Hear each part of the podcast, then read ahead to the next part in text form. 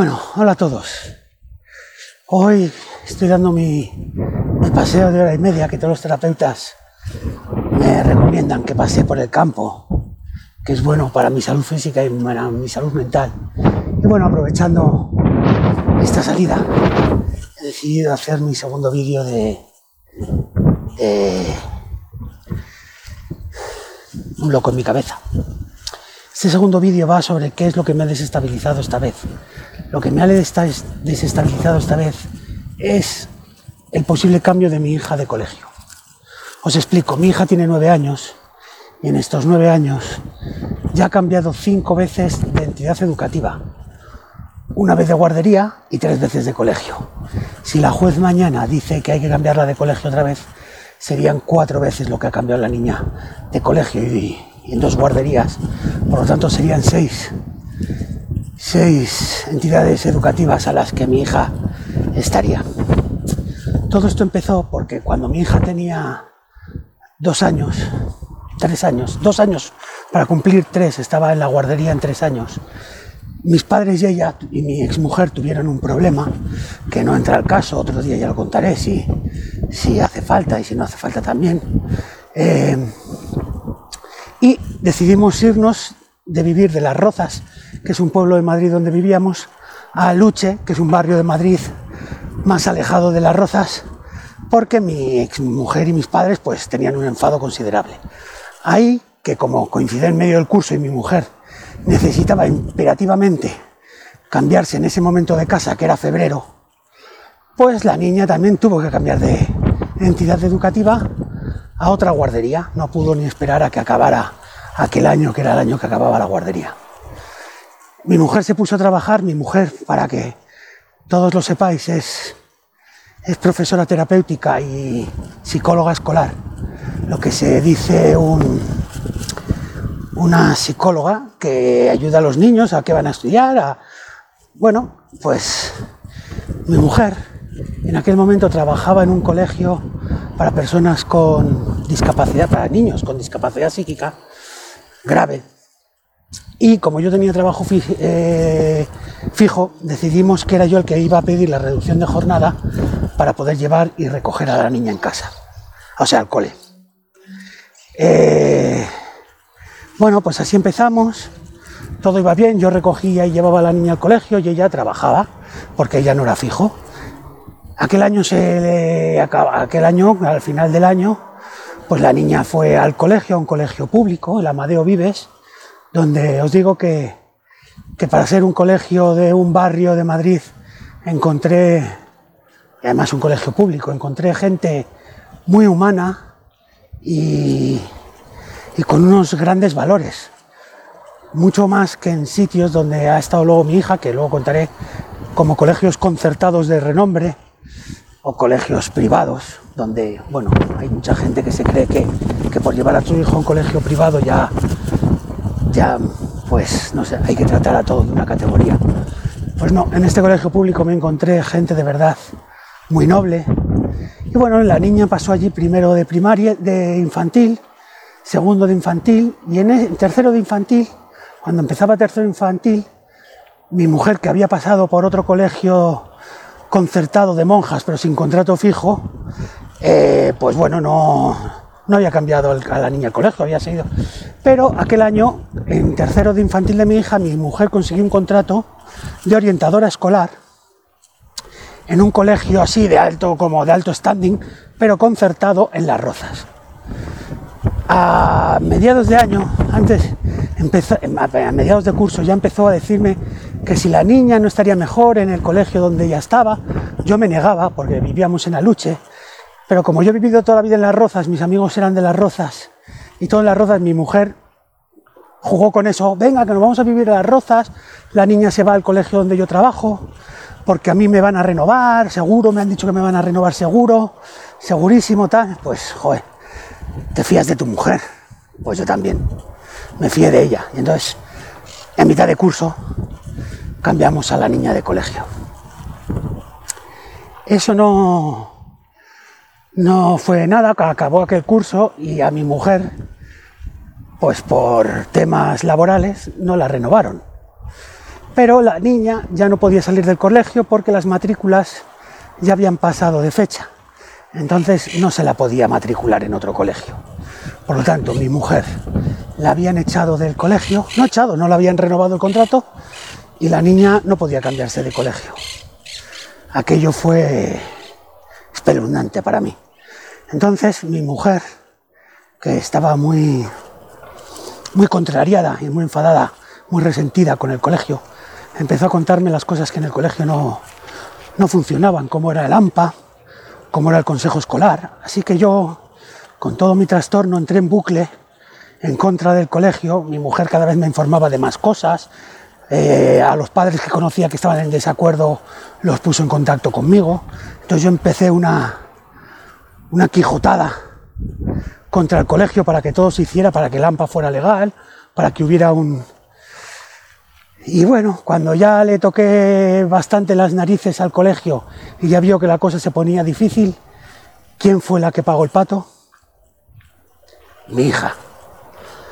Eh, bueno, yo tengo, de todo lo que estoy diciendo, lo podría demostrar, pero vamos, como yo soy el que está mal de la cabeza, pues al final resultó que la culpa era mía. Ella no podía hacer nada para luchar contra el colegio, porque como iba a trabajar en más colegios, no podía tener que un colegio donde hubiera trabajado dieran malas referencias de ella. El que tenía que hacer todo este trabajo sucio era yo. Así que, bueno, por donde iba, el, el colegio tomó represalias y las represalias las sufrió mi hija. Así que aquellas navidades eh, yo ya estaba en un bucle totalmente metido en mi bucle de qué iba a hacer con mi hija. Y como soy voluntario en diferentes asociaciones, eh, una persona importante del municipio me dijo que estuviera tranquila, que tranquilo que mi hija tendría plaza en un, en un buen colegio público de Las Rozas. Bueno, yo me quedé más tranquilo, pero cuando se dije a mi mujer, a mi ex mujer, ella me dijo que no, que ella había encontrado el mejor colegio del mundo para nuestra hija y que ese colegio era el mejor, lo mejor, y que no solo es que quería que fuera ahí nuestra hija, sino que además ella quería trabajar allí. Bueno, yo le dije que no podíamos permitirnos aquel colegio, aquel colegio eran 600 euros al mes. Yo que soy un simple auxiliar de servicios sociales en un centro de acogida para personas sin hogar del Ayuntamiento de Madrid, pues con un sueldo que tenía de 1.000 euros, 1.100 euros, no llegaba a esos 1.600 ni por asomo. Ella, una, una señora que no tenía trabajo fijo, pues no llegábamos. Le dije, pero vamos a pagar? No, porque esto lo van a pagar mis padres, yo te aseguro que la niña no va a tener que cambiar de colegio nunca más, porque este es el colegio definitivo. A mí me parecía un colegio con una metodología demasiado novedosa, no había demostrado todavía nada, muy snob, pero bueno, otra vez me fié de mi, ex mujer, quien no se fía de su mujer cuando está enamorado. Y la niña acabó allí. Cuando la niña estaba en ese colegio, mi mujer y yo, por diferentes razones que a lo mejor en otro vídeo contaré, nos divorciamos. Y ella, pues no cumplió lo, prometido, que era que íbamos a tener una custodia compartida, que íbamos a, a tener la custodia compartida de la niña y no solo eso, sino que encima me denunció por acoso. Bueno, me grabó, me denunció por maltrato, me condenaron por llamarla sinvergüenza, me condenaron a un delito de a un delito menor, a un delito de injurias, injurias leves en el ámbito familiar, pero eso es un mes de alejamiento, más cinco días de arresto domiciliario que como yo ya hacía trabajo a la sociedad, al social, trabajo social y con diferentes asociaciones, la juez no me la quiso cambiar a trabajo social, sino me lo dijo a la sociedad, sino me dijo que tenía que cumplir los cinco días de arresto domiciliario. Bien, un mes de alejamiento en el que no vi a mi hija y en el que solo supe una vez de ella por teléfono y infravigilada por mi exmujer. No pude hablar nada con ella. Eh, esto se alargó en el tiempo cuando yo volví a casa. Había pasado el mes, yo iba a recoger mis cosas porque no iba a vivir con una señora con la que me había denunciado por malos tratos. Pero llegué a casa y no estaban la mayoría de las cosas de mi hija y de mi exmujer. Por lo cual, ni mi exmujer ni mi hija, claro. Con lo cual, después de un mes de no haber visto a mi hija y tenía tal miedo que me puse a llamar, a llamar, a llamar. Hice 50 llamadas un fin de semana y no conseguí hablar con mi hija. El lunes, a la salida del colegio, fui a ver a mi hija a la salida del colegio y aquel mismo lunes por la noche me vino la Guardia Civil a casa a detener porque había acosado a mi exmujer con 59 llamadas en un fin de semana. No me dejaron ni explicar por qué había sido. Fui delante de la juez, bueno, estuve detenido en el calabozo, fui delante de la juez y bueno, eh, tengo esa denuncia por acoso que todavía está por resolver después de tres años. Tres años que no me permiten optar a la custodia compartida de mi hija. Sigue mi bucle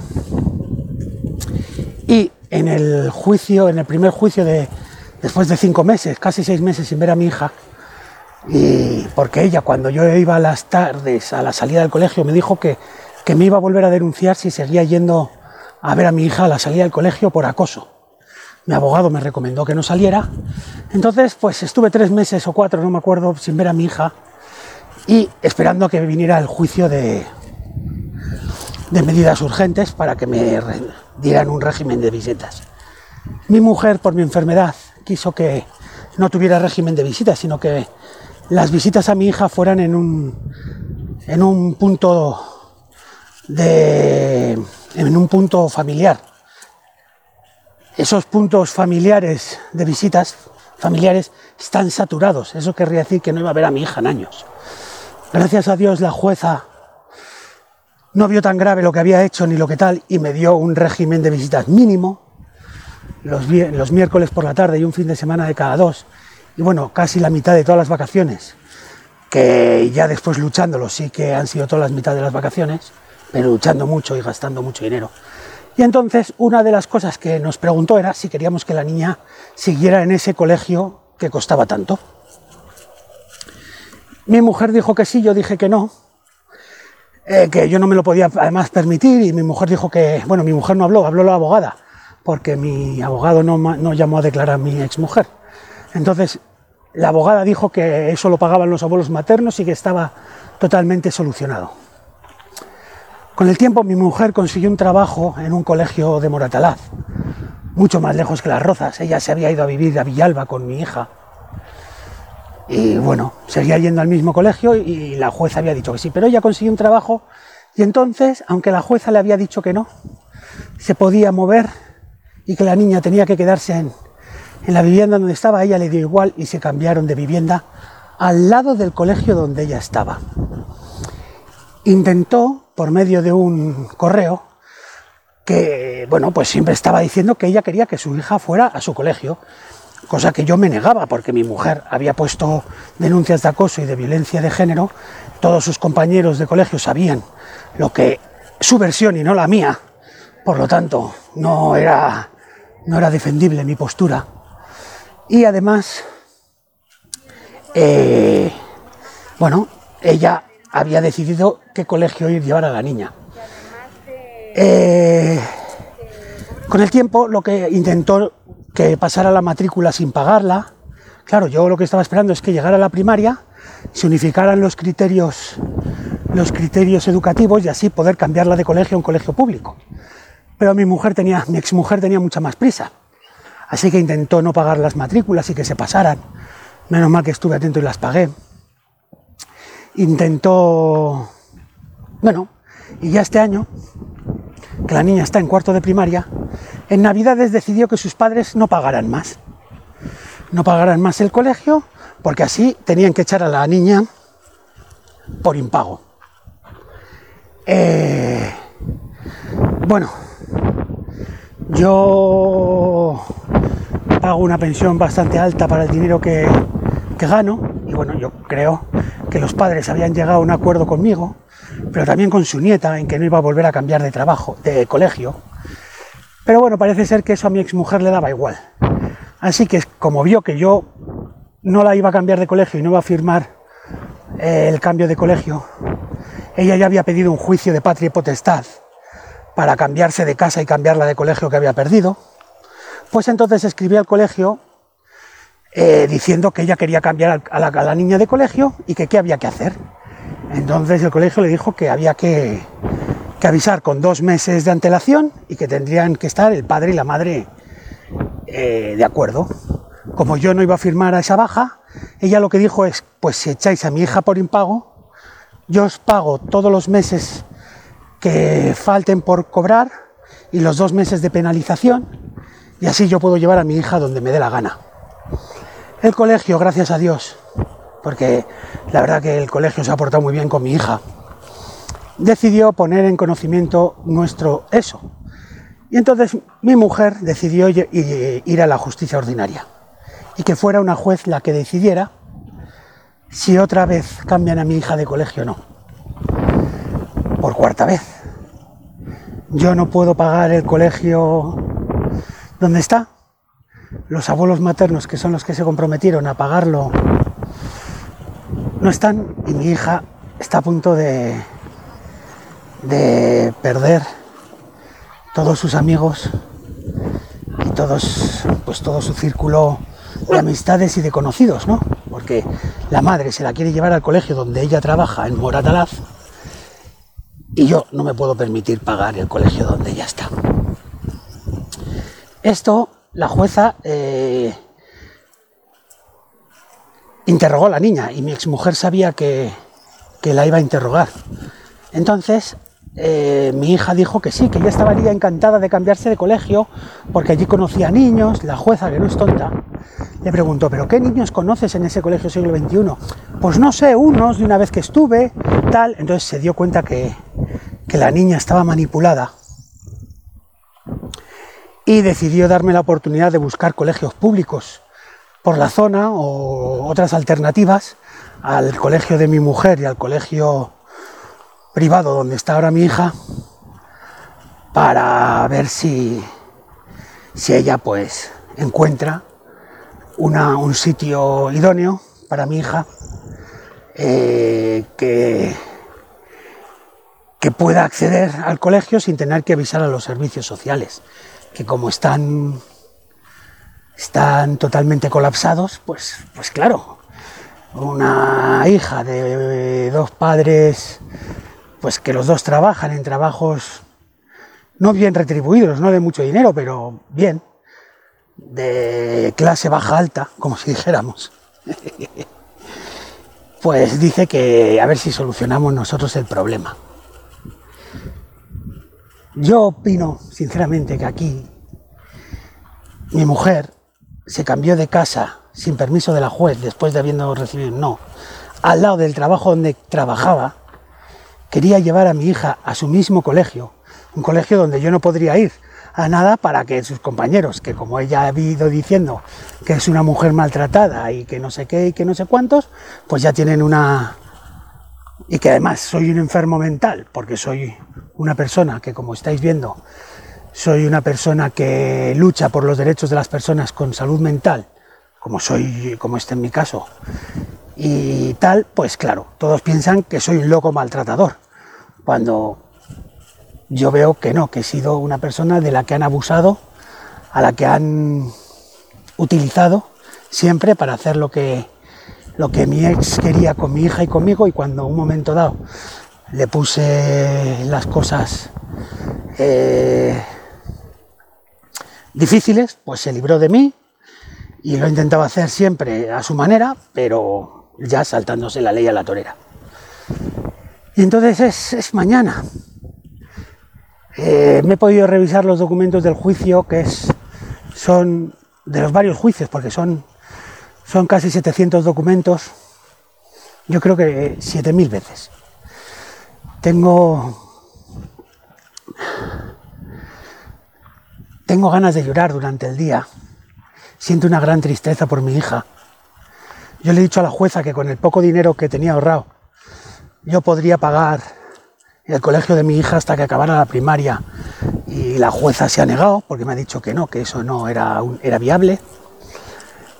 Entonces, eh, en esas estoy. Mañana la juez decidirá el, el futuro de mi hija y mañana no servirá de nada porque después llegará la secundaria y mi mujer y yo no estaremos de acuerdo otra vez porque ella querrá que la niña vaya al colegio donde ella trabaja y yo no querré eso. Yo querré que vaya a cualquier otro colegio menos a ese.